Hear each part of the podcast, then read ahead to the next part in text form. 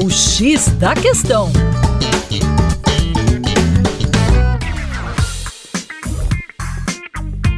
Olá, ouvintes, tudo bem? Eu sou o professor Percy Fernandes, da equipe Terra Negra, e hoje vamos falar sobre os resquícios de satélites na estratosfera. Recentemente, uma equipe da Administração Nacional Oceânica e Atmosfera, com a sigla NOAA dos Estados Unidos, usou um avião de pesquisa com funil especial para coletar partículas em suspensão, chamadas aerossóis, na estratosfera, que é a segunda camada da atmosfera, que se estende até 50 quilômetros acima da superfície. O objetivo era encontrar partículas de rochas que queimam ao entrar na atmosfera, mas o avião registrou elementos químicos metálicos que não poderiam ser explicados por processos naturais.